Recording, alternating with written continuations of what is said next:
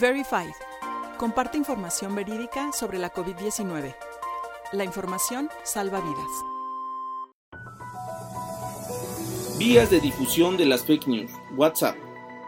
En las cápsulas pasadas hablamos sobre las vías que utiliza la industria de la desinformación para difundir fake news, en los casos específicos de Facebook, Twitter e Instagram. Hablamos también sobre los datos que nos ofrece el Instituto Federal de Telecomunicaciones sobre el número de personas que actualmente tienen acceso a Internet. Dijimos que en la actualidad hay cerca de 93 millones de mexicanos que cuentan con Internet, lo que representa que 3 de cada 4 mexicanos tienen acceso a este medio de comunicación. Al ser un espacio de mucho tráfico, y si a esto le sumamos que los mexicanos pasamos más de 8 horas en el uso de Internet, esto se vuelve muy apetecible para los miembros de la industria de la desinformación.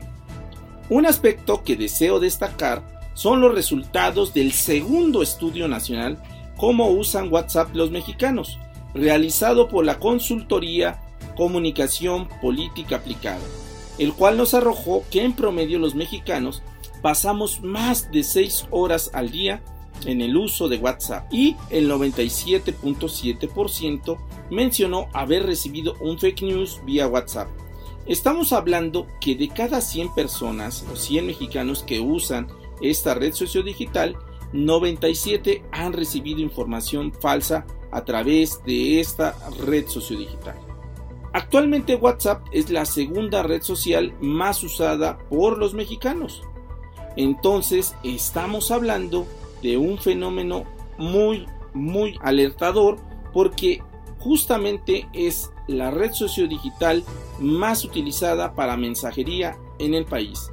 En ese sentido, estamos hablando de un tamaño enorme de esta problemática a la cual nos estamos enfrentando. En las próximas cápsulas hablaremos del uso que le ha dado la industria de la desinformación, pero en el caso de YouTube.